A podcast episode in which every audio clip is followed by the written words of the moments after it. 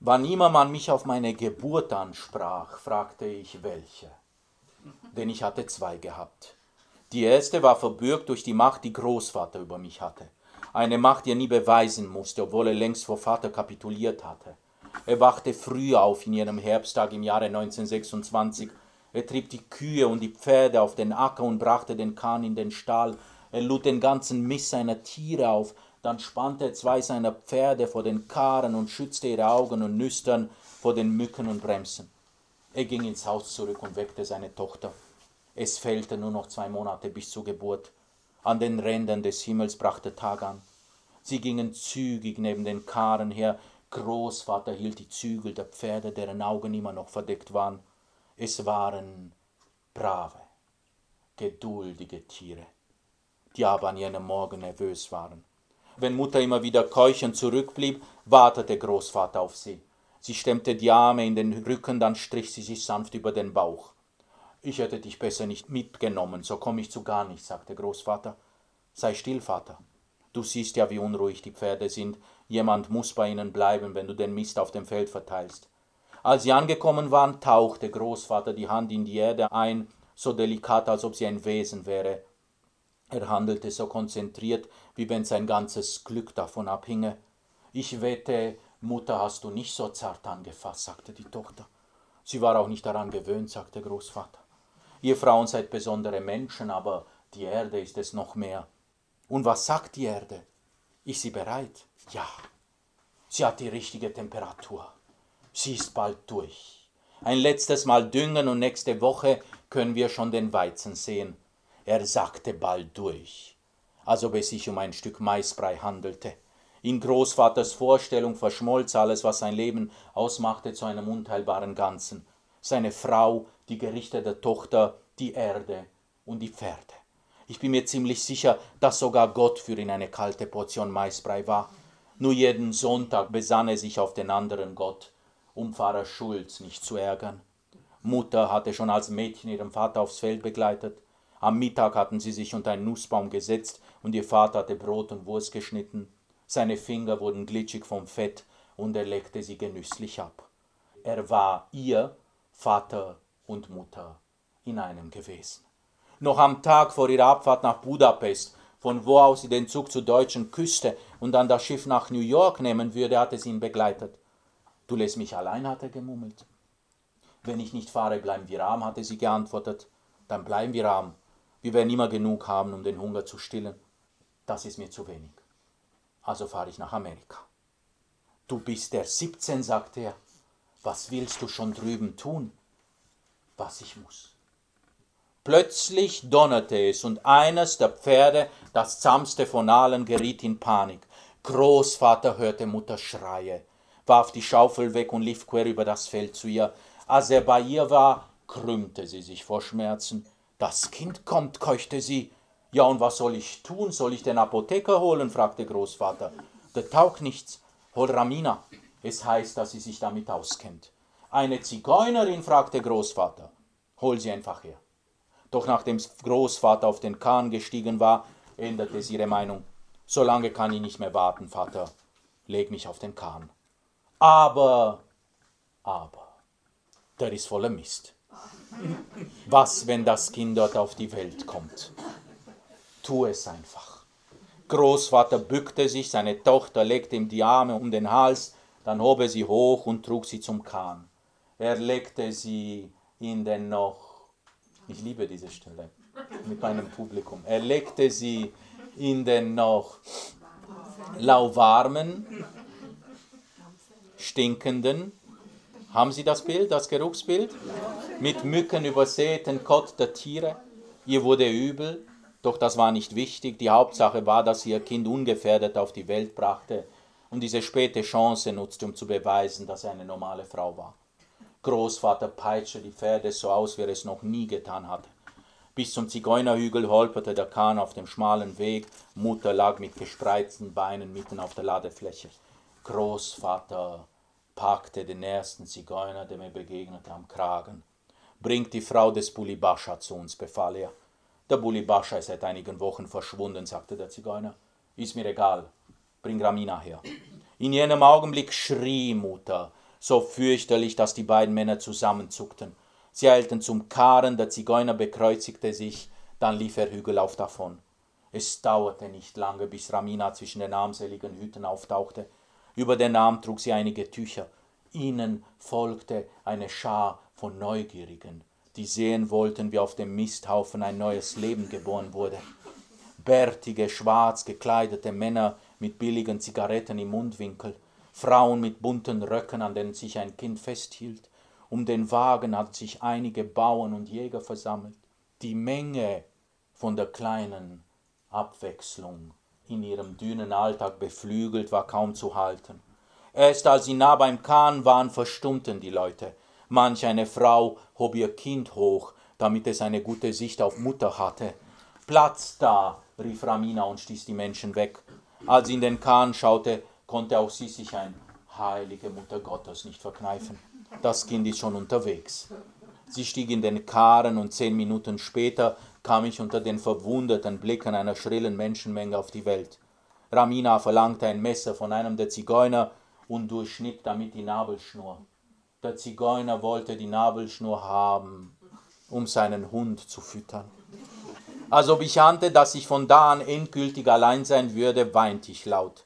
Ramina nahm mich in die Arme und zeigte mich den Leuten. Es ist ein Junge, rief sie. Das ist nicht zu überhören, meinte ein Jäger und schoss in die Luft. Ich war ein verschrumpeltes Ding, das heulend die erste Plage seines Lebens über sich ergehen lassen musste. Jene der Fliegen, die sich lästig auf mich setzten wie sonst nur unheilbare Krankheiten oder der Tod. Sie ließen auch da nicht von mir los, als Ramina sie vertreiben wollte. Sie setzten sich auf Mutters weiße Schenkel.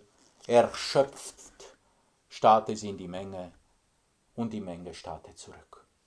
Zwei Männer halfen Mutter auszusteigen und in dem Pferdewagen eines der Bauern Platz zu nehmen.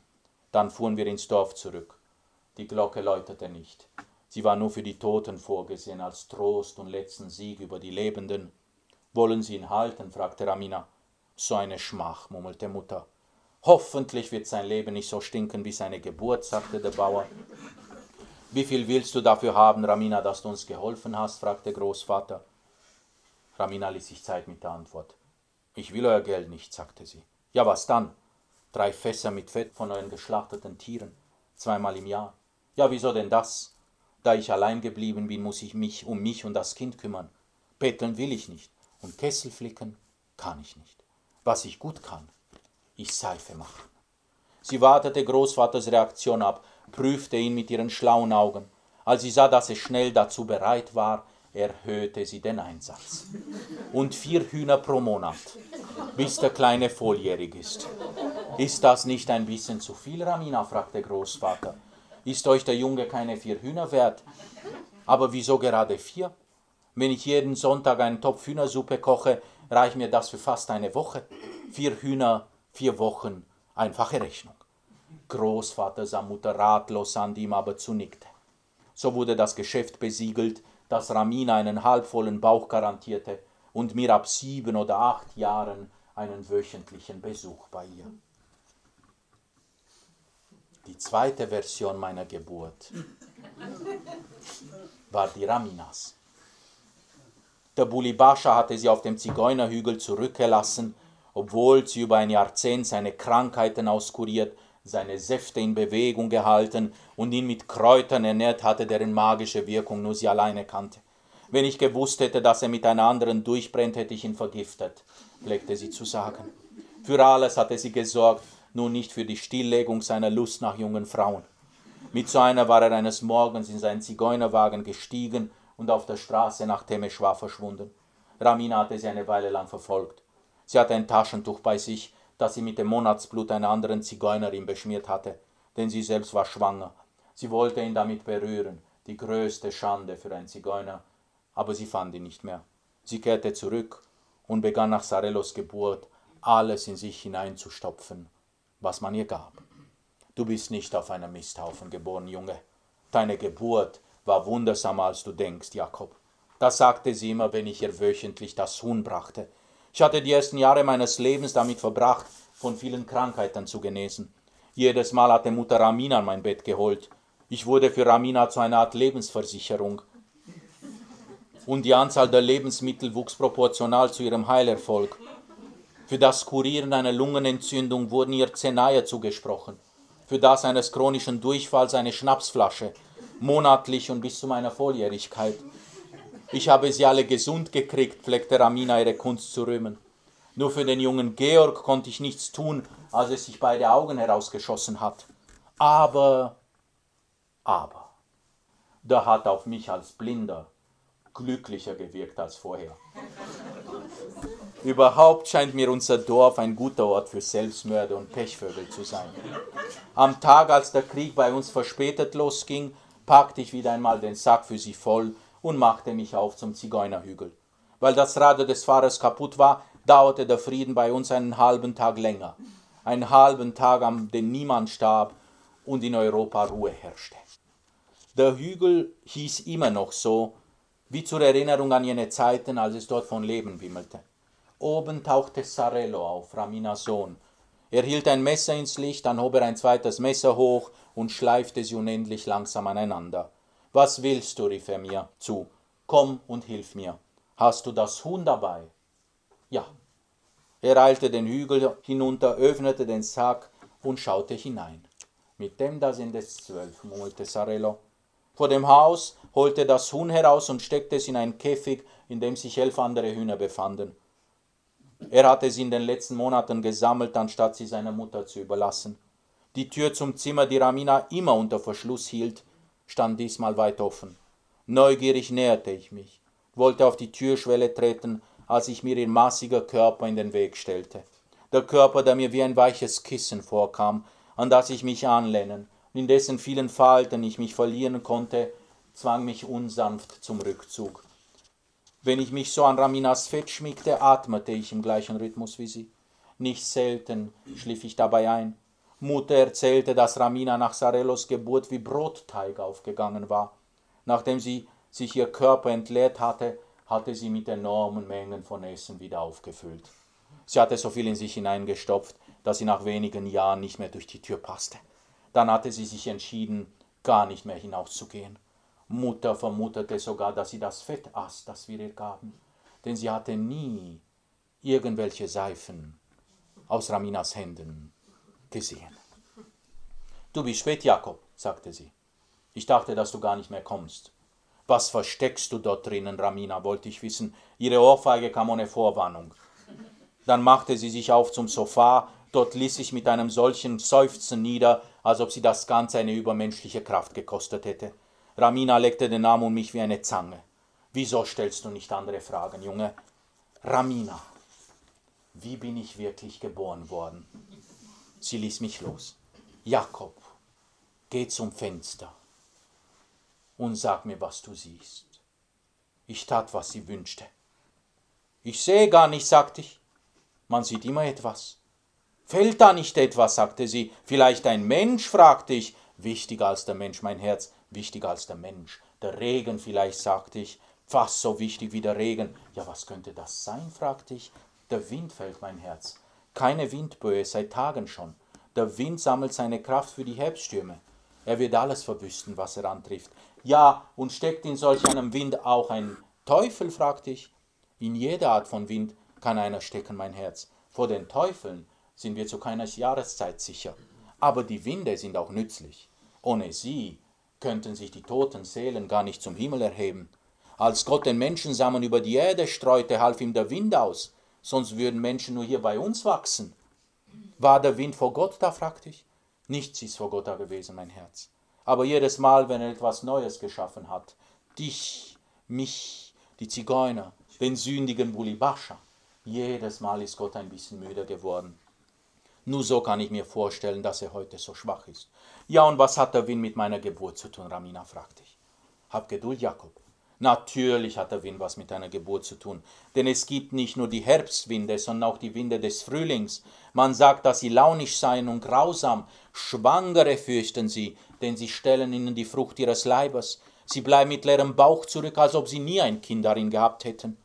Aber, aber, manchmal schwängert der Wind auch eine Frau.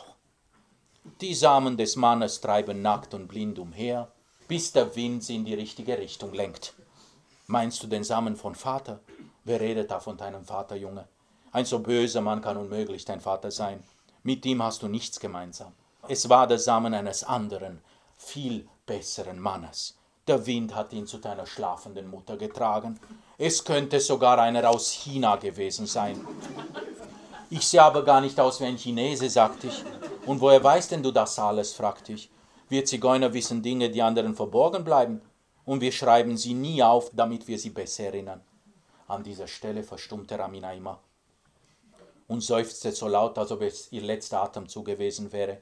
Ich sah auf ihre geschwollenen Füße um die Ungeziefer herumkroch. Doch jedes Mal, wenn ich meinte, sie wäre eingeschlafen, hörte ich sie sagen, du hast gar nicht die zweite Frage gestellt, Junge. Aber Amina, auch wenn das alles stimmt, was ändert das daran, dass ich auf einem Misthaufen geboren wurde? Jetzt richtete sie sich auf. Jakob, Jakob, du darfst nie daran zweifeln, wie du geboren wurdest. Diese Geschichte aber erzähle ich dir gerne nächste Woche, wenn du mir pünktlich das Huhn bringst. Das war ihr Trick, um mich bei Laune zu halten. Denn in ihrem baufälligen Haus waren meine Besuche das einzige, woran man das Verstreichen der Zeit messen konnte. Heute noch, wenn ich manchmal überprüfe, ob ich nicht doch nach meiner Geburt rieche, flüstere ich mir zu, Ramin hatte doch recht. Dann sehe ich uns gemeinsam auf dem Sofa sitzen, ihr Fleisch breitet sich nach allen Seiten aus, die Fliegen wandern auf ihr umher. In solchen Momenten kann ich nicht anders, als mich hier näher als Vater und Mutter zu fühlen. An jenem Tag, als der Krieg mit Verspätung begann, verließ ich Raminas Haus, nachdem sie mich mehrmals so heftig an ihre Brust gedrückt hatte, dass ich nach Luft schnappen musste. Ich erwarte dich dann nächste Woche pünktlich mit dem Huhn, Junge, sagte sie hinterher. Draußen hüpften knapp ein Dutzend geköpfte Hühner umher. Ihre Köpfe lagen auf einem Haufen neben Sarelos nackten Füßen. Sarelo hob ein letztes Huhn hoch, mit einer schnellen Handbewegung enthauptete er es. Das Messer zog einen glatten Schnitt durch den Hals des Huhns, das zu Boden fiel und herumzuzappeln begann. Zwölf weiße, kopflose Vogelkörper, die vor Aminas Haus umherirrten, dann fielen sie der Reihe nach um. Meine Messer, sagte Sarello, sind so gut, dass sie sogar den Wind schneiden können. Als ich mich entfernen wollte, rief er mir hinterher, Jakob, du darfst meiner Mutter kein Wort glauben. Du bist doch nur auf dem Misthaufen geboren. Es war schon Abend, als ich die Dorfgrenze erreichte und die Glocken läuteten. Der Krieg hatte auch für uns begonnen. Katalin, wie geht es der Schweiz? Äh, ja, auf den ersten Blick könnte man sagen, ähm, gut. Ich meine, wir, es werden ja jetzt äh, ähm, ähm vorausgesagt vielleicht 3,5, 3,8 Prozent Arbeitslosigkeit. Äh, jetzt saisonbedingt in der Schweiz. Das ist nicht sehr besorgniserregend für uns. Auf den ersten Blick könnte man sagen, man lebt wie und je in Saus und Braus. Die Städte, der Staat, die Kantone, vielleicht die Kantone weniger haben Geld, auch für die Kultur. Es gibt immer noch diesen Drang in die Schweiz, auch der Deutschen weiterhin, obwohl tendenziell seit wenigen Jahren verlassen auch wieder viele Deutsche die Schweiz. Dieses Phänomen der letzten 15 Jahre, dass es ein Magnet war für viele Europäer äh, und auch viele Deutsche, das hat sich abgeschwächt. Es kommen Leute aus dem Mittelmeerraum, gut qualifizierte. Also irgendwie äh, ist die Wirtschaftskrise an die Schweiz vorbei gezogen, sozusagen. Dann auf dem zweiten Blick haben wir natürlich besorgniserregende Tendenzen. Wir hatten dieses Jahr eine Masseneinwanderungsinitiative, wir haben eine sehr starke populistische Rechtspartei, SVP, Schweizerische Volkspartei, die äh, eigentlich die Wählerstärkste in der Schweiz. Ich denke 25 Prozent, das ist da jede Menge für eine Zeit, die eigentlich ohne Krisen ist für uns, ja, also ohne Not. Ja. Eine SVP, die mobilisiert, die stramm geführt wird, die mit populistischen, sehr einfachen Parolen einfach äh, sehr viele Leute mobilisiert. Diese Masseneinwanderungsinitiative wurde angenommen im Februar und jetzt herrscht Ratlosigkeit. Seit einem halben Jahr herrscht Ratlosigkeit. Die Politik muss sich bemühen, einen Weg zu finden, diese Initiative, den Willen des Volkes in Einklang zu bringen, zum Beispiel mit der EU. Und das wird nicht einfach. Es wird sich irgendwann mal zeigen, äh, in einem, zwei Jahren, äh, was das Resultat drauf ist, ob das ein Bankrott war oder ob das eine neue, was auch immer. Ich, es ist schwierig zu, zu prognostizieren, aber es herrscht auch diesbezüglich eine große Ratlosigkeit, wie man damit umgehen soll. Ja. Wir hatten große Angst, dass eine weitere Initiative angenommen werden könnte, jetzt vor einem, zwei Monaten, die noch drastischer war als die Masseneinwanderungsinitiative. Sie nannte sich Ecopop-Initiative. Sie wurde Gott sei Dank nicht angenommen. Wenn man schaut, was in Paris passiert ist, wenn man schaut, äh, wie es in England zugeht, ähm, zwischen den Migranten zweiter, dritter Generation und, den, und der Bevölkerung, dann müsste man auch die Schweiz ein Stück weit loben. Wir haben solche Phänomene nicht. Wir haben sehr wohl rechtsnationales Gedankengut, äh, beunruhigend, aber diese Phänomene der Verslammung der Städte, ähm, der Entmischung der Bevölkerung, äh, die Segregation in, äh, in Satellitenstädte am Rand, wo eben eine Jugend lebt, die keine Hoffnung hat und dann die Gewinner, Gewinner des Systems leben halt in Saus und Braus in der Mitte, das kennen wir so nicht. Und, äh, und das muss man der Schweiz auch lassen. Eine gewisse Integration ist da. Diese Hoffnungslosigkeit so ist nicht bekannt, wie man sie aus anderen europäischen äh, Staaten kennt. Ähm, also, es ist eine Mischrechnung. Hm. Wie geht es Rumänien? Rumänien hat einen neuen Präsidenten gewählt vor zwei Wochen. Das ging hier durch die Presse. Ein deutschstämmiger, also ein Rumäne deutscher Herkunft, aus einer der deutschen Städte Rumänien in Siebenbürgen namens Sibiu, Hermannstadt, die war Kulturhauptstadt Europas 2007. Dieser Mann war der Bürgermeister und er hat diese Stadt wirklich äh, vorangebracht. Wenn man nach Sibiu fährt, zumindest ähm, im Großraum, also im Zentrum, ähm, sieht es wunderbar aus. Es wurde alles wieder renoviert. Äh, der Mann hat äh, deutsche Firmen nach Sibiu gebracht, äh, deutsches Geld, also da hat seine Sache gut gemacht. Und jetzt haben, obwohl, und er wurde gewählt, immer in Sibiu seit einem Jahrzehnt, eigentlich von den Rumänen, weil die Deutsch-Rumänen, die Siebenbürger Sachsen dort, die sind, die Mehrheit von ihnen ist jetzt in Deutschland. Seit den 70ern und spätestens 90ern. Also er wurde von den Rumänen gewählt. Und jetzt haben sie ihn wieder zum Staatspräsidenten gewählt. In einer schwierigen Situation. Äh, der der, der bisherige Stadtpräsident ähm, war persönlich in einem Konflikt mit dem Ministerpräsidenten. Der Staatspräsident äh, Basescu, ein sehr eigenwilliger Mensch, man kann ihm äh, zugutehalten, dass er die Korruption bekämpft hat in den letzten Jahren. Die nahm ab. Also die, die Staatsorgane, die bekämpfen viel konsequenter Korruption auf allen Niveaus. Äh, und auf der anderen Seite ein Ministerpräsident, der oft für eine Marionette der PSD, der Postkommunisten, einer starken Partei in Rumänien, ähm, für eine solche Marionette gehalten wurde und gehalten wird. Ähm, und in diese Partei ist ein Auffangbecken für viele Gewinnler der ersten Stunde nach dem Sturz von Ceausescu, vom rumänischen Kommunistenführer Ceausescu. Da sind Oligarchen dabei, da sind ähm, Ex-Kommunisten, Leute, die in der Partei waren, Leute, die im Geheimdienst Securitate waren. Ähm, und dieser Kampf zwischen diesen beiden hatte die politische Landschaft viel zu viele Jahre eigentlich gelähmt. Und die Rumänen haben große Hoffnung jetzt in diesem Mann, Johannis heißt er. Alleine kann er es aber auch nicht stemmen. Also es gibt jetzt, es gibt jetzt ähm, ein Schimmer Hoffnung, äh, Rumänien hat gelitten unter der Wirtschaftskrise. Davor brummte die Wirtschaft. 5, 6 Prozent, ich erinnere mich so. Äh, Wirtschaftswachstum und sonst. Wenn man jetzt kulturell schaut, dann läuft sehr viel. Das wissen die Leute wenig.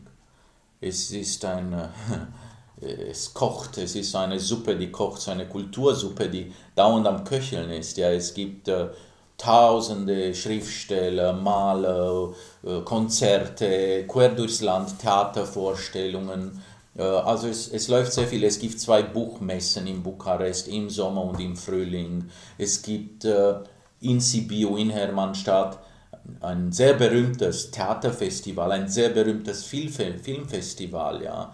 Es gibt, ähm, ja, es gibt Städte, die sind so ähm, äh, kulturell das Zentrum und ähm, äh, wo, wo, in denen sehr viel läuft. Bukarest zuerst als Hauptstadt, aber dann noch viele andere. Sibiu, Brasov, Kronstadt heißt Brasov, meine Heimatstadt Timișoara, äh, Temesburg, Cluj, Klausenburg.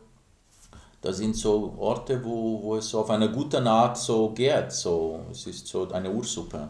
Ja. Es läuft sehr viel und wir wissen, wir kennen den rumänischen Film, weil der rumänische Film sehr erfolgreich war die letzten Jahre. Der hat in Cannes gewonnen, der hat in Berlin gewonnen, immer wieder.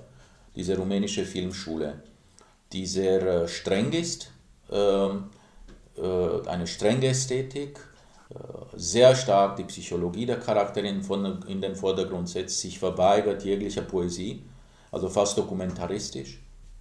Ein, manchmal ein totales Fan von Musik. Ähm, und die haben aber sehr viele, so, so, sehr viel Erfolg, ja. Das kennen wir. Es gibt auch Autoren, die mehr und mehr bekannt werden aus Rumänien und in guten deutschen oder österreichischen Verlagen erscheinen. Also es tut sich an einiges, ja, aber ähm, es ist alles widersprüchlich. Es gibt Entwicklung und dann wieder Gegentendenzen. Zwei Schritte vor und ein zurück.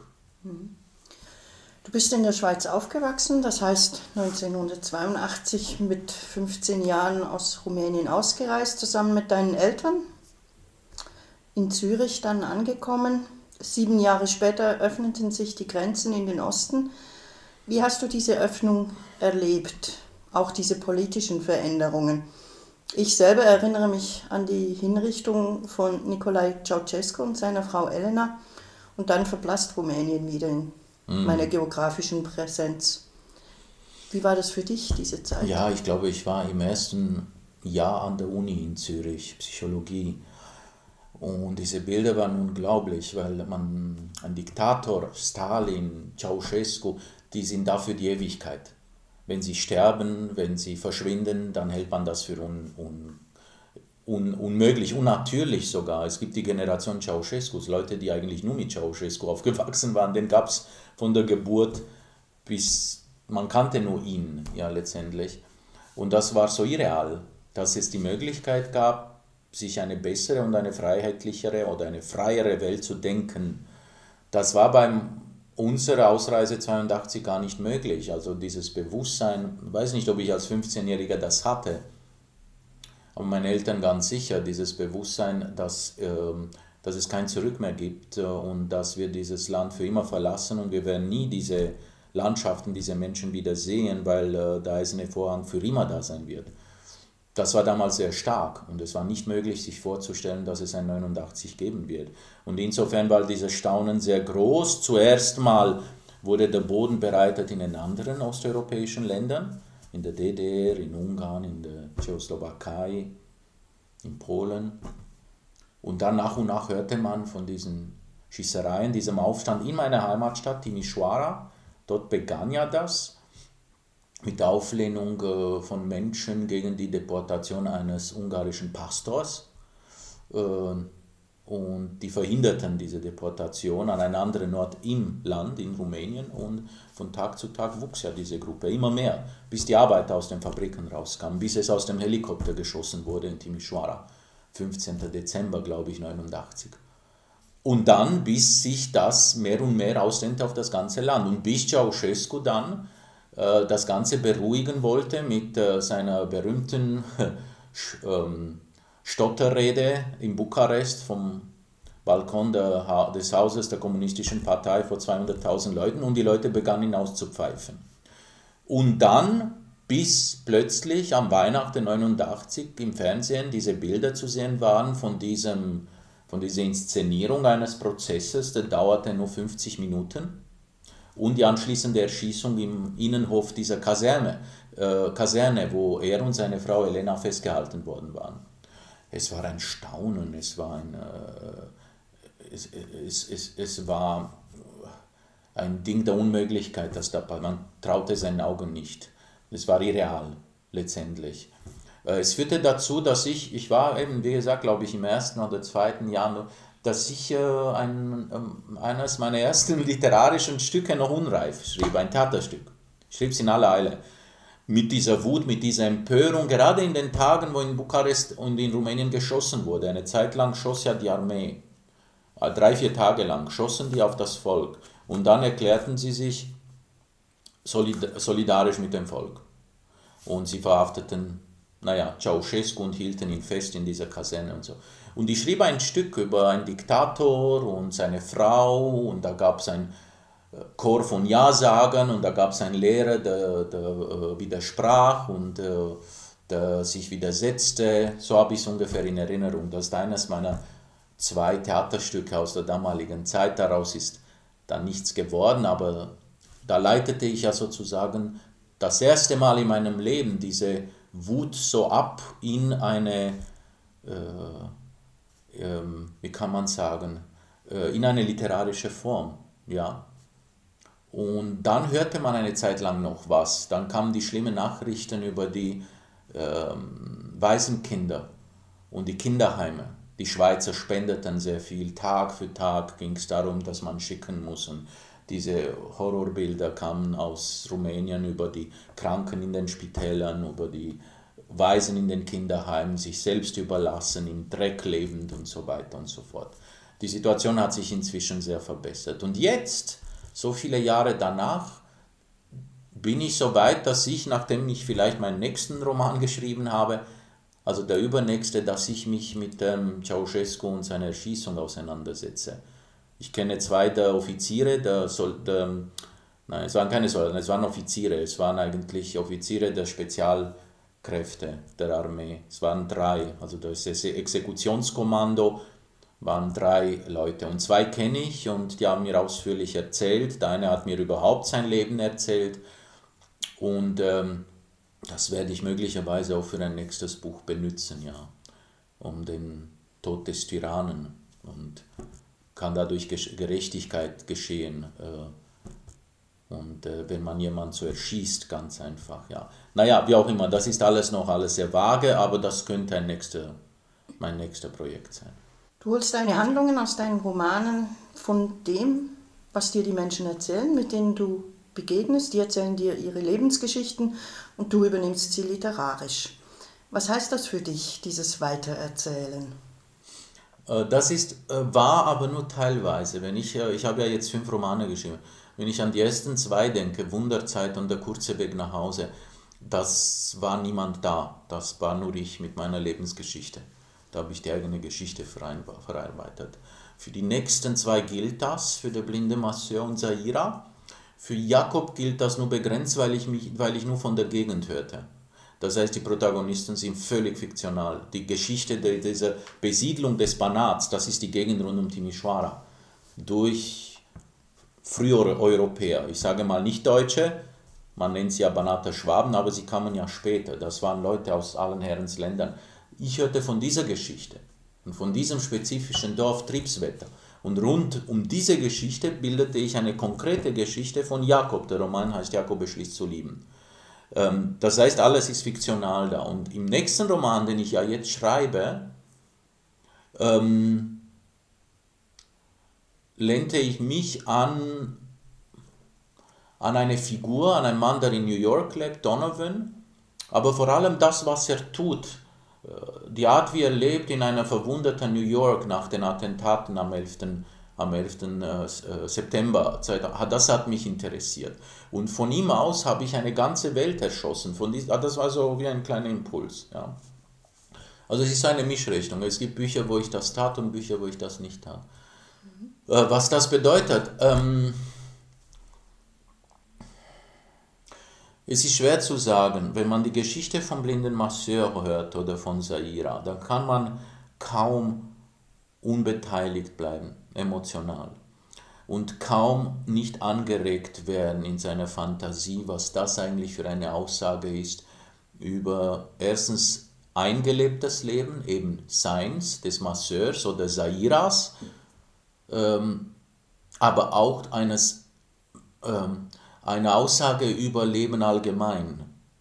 Ja, diese Stärke, die sie hatten, nicht unterzugehen, nicht kaputt zu gehen und dieses Reichtum der Erfahrung, das sie sammelten, in ihrem Bemühen ähm, nicht äh, zugrunde zu gehen. Diese Vielfalt von Bildern, die sie mir lieferten in ihren Erzählungen, etwas sehr poetisch. Ich brauche ein paar Dinge. Mir genügt nicht ein guter Plot. ich muss Poesie haben. Ich muss das Gefühl haben, äh, Literatur ist für mich nicht Plot. Jetzt haben Sie zum Beispiel, habe ich heute in der Süddeutschen gelesen, eine ganze Seite über Ulbeck, der große, der große Skandalautor aus Frankreich. Und sie, hat, und sie sind alle skandalisiert über seinen Plot, dass ein Muslime irgendwie die Macht übernimmt oder Präsident wird in 20, 30 Jahren. Und ich sage nur als Schriftsteller, so what?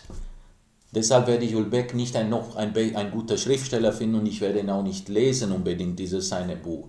Literatur ist nicht Plot, Literatur ist Sprache. Mhm. Es ist Sprache, die schon im Verlauf der ersten Seite oder im Verlauf des Schreibens sich verdichtet zu einer Teppich, zu einer, es kriegt so eine Prägnanz, eine Dichte, eine, eine, wie soll ich sagen, ein Gewebe. Es ist so ein Gewebe und es ist flexibel und elastisch und poetisch und hat schöne vibriert und hat schöne Bilder und, und Überraschungsmomente und ist frisch und traurig und das, was wir ja alle im Allgemeinen nennen, die Erzählstimme. Man sagt, ah, eine deutliche Erzählstimme.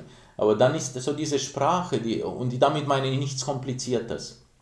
Überhaupt nicht. Im Gegenteil, Kompliziertheit kann äh, viel zerstören, ja. Und im Deutschen passiert das oft, viel zu sehr. Mhm. Also, dass die Sinnlichkeit verschwindet. Ich, ich werfe da eine Frage mhm. mit hinein, die mir so aufgefallen ist ja. oder wo ich so ein Bild draus mhm. gemacht habe, äh, dass Sprache für dich auf eine Art wie auch ein mathematisches sein kann. Also ich frage das auch oder stelle das mhm. mal hier hin, weil ich meine, ja, du kombinierst so mit den Worten, du kombinierst mit den Bildern und du baust dann wie bei einer Rechnung die Sätze mit diesen Worten zusammen. Wenn es so ist, ist es gut. Ich könnte mich ja selbst loben, wenn wir Humor haben. Ich hoffe, eure Hörer, Hörer haben Humor und sagen, der Bach der Literatur, oder? Man sagt ja von Bach, seine Musik war ja sehr mathematisch. Nein, nein, so hochtrabend bin ich nicht. Äh, nein, das ist mir nicht bewusst. Wenn das aber passiert, umso besser. Die Arbeit am, der, am, am Satz ist wichtig. Man streicht, was zu viel ist, man fügt hinzu äh, so dass jeder Satz eigentlich äh, eine optimale Balance hat. Jeder Satz hat so wie eine Prägnanz, eine Klarheit. Du kannst den Satz aufblähen und dann wird er so eben aufgebläht. Du sagst zu viel und du tötest den Geist des Satzes. Also die Sinnlichkeit, das Bild, die Essenz. Ja, du willst dir beweisen, was du noch alles hineingeben kannst. Dasselbe überhaupt mit einer Geschichte. Oder du kannst einen sehr anemischen anorektischen Satz aufbauen, der viel zu kurz ist, viel zu artifiziell, viel zu nichtssagend ist, ja. Aber im inneren Gehör, und das gehört vielleicht so zu dem, was man überhaupt Talent nennt von einem Schriftsteller, dieses innere Gehör, da hört man, wenn ein Satz einen Anfang und ein Ende hat und nicht mehr sagen soll. Wenn man das mathematisch nennen kann, von mir aus schon, aber ähm, ich habe das noch nie gedacht. So, ich denke mehr in Begriffen wie Klarheit, Prägnanz, Ausbalanciertheit, ähm, poetisch, äh, Dichte, äh, das sind so meine Worte, die vielleicht auch mit meiner Ausbildung als Psychologe zu tun haben. Ja. Letztendlich nichts anderes als das, was ich hoffe, dass Menschen auch als sprechende Menschen haben. Es ist nichts anderes als eine gute, relevante, persönliche Sprache. Ich, ich trenne, ich trenne, natürlich muss man trennen, äh, Literatur, man arbeitet am Text, von unserem Gespräch jetzt, aber an sich auch wieder nicht. Es ist für mich ein gradueller Unterschied nur. Die Pflicht, sich in der Sprache zu zeigen, etwas zu sagen und das auf eine gute Art zu sagen, also der Mensch, der das betont und klar und eben dem Satz dieses Gewicht gibt, das ist für mich nichts anderes, unterscheidet sich nur graduell von jenem Textteil, den man schreibt, der eben auch dieses Gewicht hat, ja, durch und so kann man von einem Satz ausgehend ausbauen bis hin zu, zu einem ganzen Roman. Jeder Roman hat einen Anfang, ein Ende, Man kann das scheitern beim Ende, man kann am Anfang, man kann mittendrin. Es hat ein Gewicht, es hat eine Kraft, es hat eine Klarheit der Aussage und so weiter und so fort. Das sind ja so meine Begriffe. Also, um zurückzukommen, der Masseur und Zaira, ja, die haben inspiriert, die hatten diese poetischen Momente. Und Dramatik. Dramatik plus Poetik bedeutet für Catalina Dorian Florescu, ich setze mich in Bewegung. Da passiert irgendwas, was fürs Leben, ähm, was für, für uns, für alle spricht, ja, für, das, für die ex menschliche Existenz.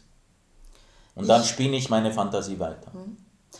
Wenn wir von, von Sätzen sprechen, dann komme ich jetzt auf den Jakob ja. beginnt zu lieben, äh, beschließt zu lieben. Jakob beschließt zu lieben, zu sprechen. Ich habe mir da einen Satz herausgegriffen. Mhm.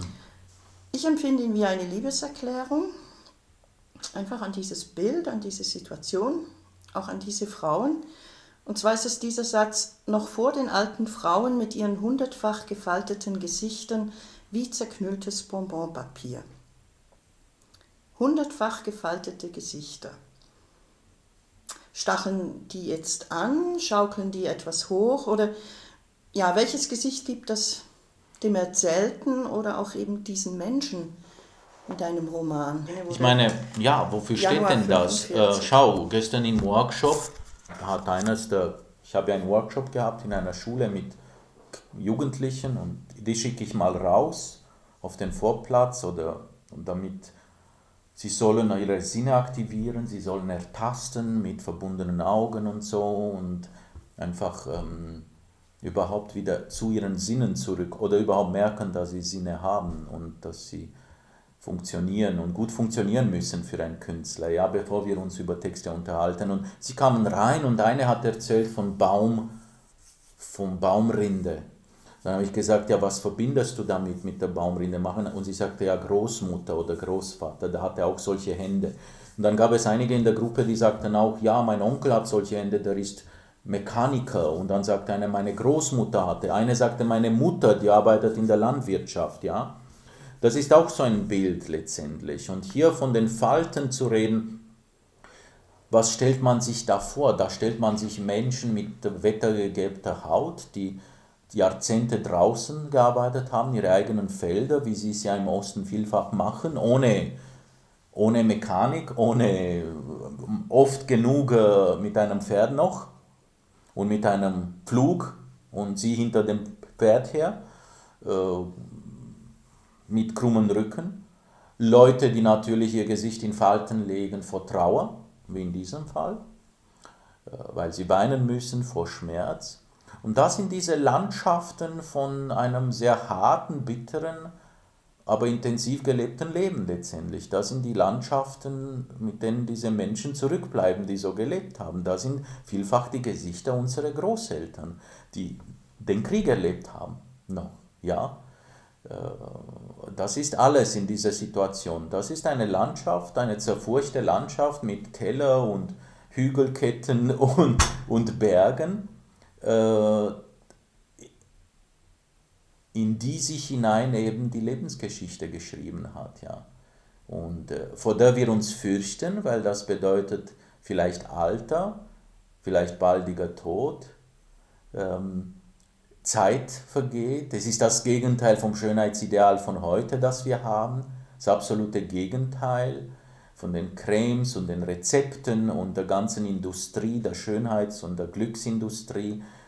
Aber diese Menschen stehen halt für etwas da, was ähm, Realität bedeutet. Reali Realität, ein, ein Leben, das verwurzelt ist in der Realität und nicht in der Virtualität, in der wir heute leben. Ja.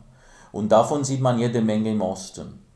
Da sind diese Frauen mit den Kopftüchern, die vom Feld kommen oder zum Feld morgens um vier fahren und so. Das ist halt die Landschaft meiner Kindheit, das ist Rumänien, aber ich würde sagen, Ukraine, Polen, Russland, äh, all diese anderen Länder, da findet man es auch. Ja. Ich greife noch vier Gegenstände aus dem mhm. Roman von Jakob heraus. Das ist die goldene Taschenuhr. Häufig kommen vor Gräber, Friedhöfe, dann Kirchenglocken, das Glockengeläut und darüber musste ich immer sehr schmunzeln. Blaupunktradio. Ja, also mhm. das Radio mit dem blauen Punkt. Sind das Dinge, die auch in deinem Leben eine Rolle spielen oder gespielt haben? Äh, nein, die überhaupt diese Welt, die ich beschreibe, nicht meine Welt ist. Ich bin ein städtisches Kind. Ich bin in Timișoara aufgewachsen, mittendrin am Bahnhof. Meine Eltern schickten mich selten aufs Land zu meinen Großeltern. Die Großeltern, mein, hallo du, die Großeltern meines, also die Eltern meines Vaters äh, waren Bauern. Meine Cousins waren jeden Sommer dort, ich nicht. Ähm, vielleicht deshalb dieses romantische Verhältnis zu, zur Erde und zu den Bauern. Und, aber auch diese, was heißt romantisch? Wenn ich es nur romantisch hätte, wäre der Text schlecht. äh, vielleicht auch diese Würdigung ihres Lebens, das ich habe. Und aber die Faszination aus der Weite. Ich war viel zu wenig. Ich habe die Erde nie bearbeitet. Ich könnte es auch nicht durch meine Krankheit. Das geht nicht. Und trotzdem fasziniert mich als urbaner Mensch Timișoara und Zürich. Ich lebe in Zürich auch mittendrin. Auch wieder nur 200 Meter entfernt vom Bahnhof. Ja, ähm, ich kenne diese Welt nicht. Äh, diese Welt der Toten und Untoten kenne ich nicht. Natürlich Rumänien das Land Draculas, das wissen wir. Gerade vor deinem Interview schaute ich fern und da war eine Reportage über Untote in Irland und man machte die Verbindung zu Rumänien und ein rumänischer Wissenschaftler erklärte den Unterschied zwischen Vampire und Moroi. Ich, Moroi, das ist eine andere Form von Untoten. Frag mich nicht was und wie, ich weiß es nicht. Mhm. Ähm, aber ich benutze Legenden und ich benutze Bräuche in Jakob, im neuen Roman auch, um zu alternieren mit, im neuen Roman mit New York, mit dem hypermodernen Leben in New York benutze ich zum Beispiel äh, Legenden, Mythen, Märchen und Bräuche, wenn eine Frau gebären will.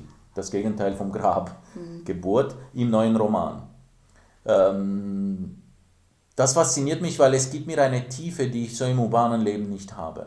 Und eine Verbindung zur Erde, zu meiner Geschichte, zu den Menschen, zu, zu, zu, zu Tiefe auch der Geschichte. Nicht nur der Geschichten, sondern der Geschichte. Und der Vielfalt des Lebens, das man leben kann. Das Leben ist nicht nur urban, der Drang in die Städte, in die Virtualität und so, das macht uns auch krank, diese Dichte. Ja. Ähm, mein Vater fürchtet sich als Kind eine seiner Urszenen, aber nicht meine. Seine Urszenen als Kind ist, wie es mit acht oder neun Jahren am Ende des Krieges morgens früh, äh, in aller Früh um vier Uhr morgens mit seiner von seinem eigenen äh, Vater, ein, ein sehr äh, robuster und ich denke auch so dominanter Bauer, geschickt wurde mit den, mit den Kühen und mit den Rindern kilometerweit, um sie aufs Feld zu führen in der Nacht. Und heute noch erinnert er sich, mit welcher Angst er da durchging, weil, er sich, weil der Friedhof da war, er fürchtete sich vor diesen Untoten. Dann war er da im Feld mit diesen riesigen Tieren und sah nur so die Konturen zu allem Überfluss kamen noch die amerikanischen Flugzeuge und warfen die Bomben ab, die sie nicht mehr brauchen konnten, direkt nebenan in einem, in einen See. Und er dachte, jetzt hatte die, das Dorf ist zerstört und die Eltern sind weg. Für ihn ist das eine Realität bis heute. Er ist über 80 und beschäftigt sich mit dieser Zeit, ja, sehr stark. Ähm, die Härte des Vaters, die, die Arbeit als Kind auf dem, auf, auf dem Land der Familie, die Ankunft der Kommunisten dann, die den Vater in einem leeren Weinfass äh, versperren, weil er war der Bürgermeister des Ortes. Stundenlang hielten sie ihn da in diesem Weinfass drinnen. Ich erinnere mich nicht mehr wieso. Für mich ist das nicht so. Ähm, Abgesehen, dass natürlich Tod und Geburt für uns wichtige Momente sind. Die Geburt spielt ja auch eine Rolle in, den, in meinen Büchern. Ja? Das sind doch die zentralen Elemente, da gehen wir alle durch. Mhm. Und insofern benutze ich ja das, weil es geht bei mir immer um alles, auch im neuen Roman. Ich umarme die ganze Welt, wenn ich ein Buch schreibe. Ja. Mich interessiert nicht ein Muslim, der Frankreich übernimmt als Präsident. Das ist mir langweilig, das brauche ich nicht, ja. Wie Ulbeck das macht mhm. im Moment. Du hast im Jahr 2011 den Schweizer Buchpreis bekommen für Jakob beschließt zu lieben. Das ist eine bedeutende Auszeichnung. Ist dieser Preis jetzt für dich nur auf dieses Buch bezogen? Wunderbar. Diese Arbeit an dem Buch, mhm. für das Buch ist gepriesen worden. Mhm. Oder ist es auch für dein literarisches Wirken? Nein, nein, ich denke, dieser Preis jetzt ganz realistisch betrifft nur dieses Buch. Dabei muss man es belassen. Es hat mich auch schon für dieses Buch doch sehr viel gebracht auch. Das war schon mal wichtig. Ich bekam aber den Eichendorff-Preis für das Gesamtwerk. Mhm. Ein Preis, der jetzt nicht so äh, bekannt ist wie der Schweizer Buchpreis. Auch die Verkäufe sind natürlich nicht dementsprechend. Ja, da hat man halt meine, mein Werk bisher honoriert, ja. Nein, nein, dieser Preis war wichtig jetzt für mich allgemein, also persönlich. Ähm, es hat mich versöhnt ein bisschen mit der Buchindustrie. Mhm. Und für das Buch sowieso, weil es hätte nicht diese Ausbreitung bekommen. Äh, man sah es auch an den Verkaufszahlen vor und nachher, wie das war. Das war äh, auch ein Glück für das Buch. Ich stünde nicht da ohne, ohne. Ich meine, es ist eine Plattitüde, aber es ist so. Man sah es ganz deutlich. Mhm. Du hast das Wort Glück genannt. Das habe ich mir auch noch als eine Frage genommen und ich nehme das als Schlussfrage. Mhm. Hat dieser Jakob ein Glück für dich? Ja, natürlich. Das Glück ist, dass Jakob, ähm, mm, er hat viele Glücke. Er wird auch ein bisschen geliebt. Er wird auch beschützt vom Großvater. Er wird von dieser serbischen, von diesem Serbischen geliebt. Sie wird ja, erschossen äh, vom deutschen Offizier.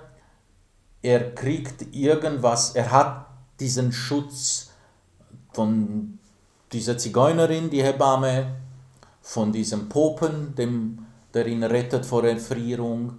Ähm, also er geht schon seinen Weg und er ist irgendwie unzerstörbar dadurch, dass er einfach sich nicht zum Tier machen lässt durch seine Lebensgeschichte. Ähm, er überlebt alles und nicht nur physisch, auch psychisch. Und am Schluss, ähm, am Schluss ist er so weit, dass er den eigenen Vater auf sich nimmt, anstatt ihn zu hassen. Ja? Ich dachte nicht an eine christliche Botschaft, das hat mich nicht interessiert, als ich das Buch schrieb, aber darauf läuft es aus letztendlich. Ähm, die, der Vater und er wechseln die Rollen. Nicht am Ende des Buches ist der Vater ein gebrochener Mann, fast ein Kind und er übernimmt diese ganze, hat sehr viel Kraft. Und das Ende, und das möchte ich aber nicht verraten, ist, ähm, denke ich, äh, eine äh, optimistische Botschaft. Seine Kraft, die er hat in in äußerster Not, dort wo er und sein Vater landen am Ende des Buches, noch einmal aufzustehen und sich noch einmal zu, zu stemmen gegen diese Vernichtung, gegen diese Aussichtslosigkeit, in der sie beide und mit ihnen tausende andere Deportierte stehen.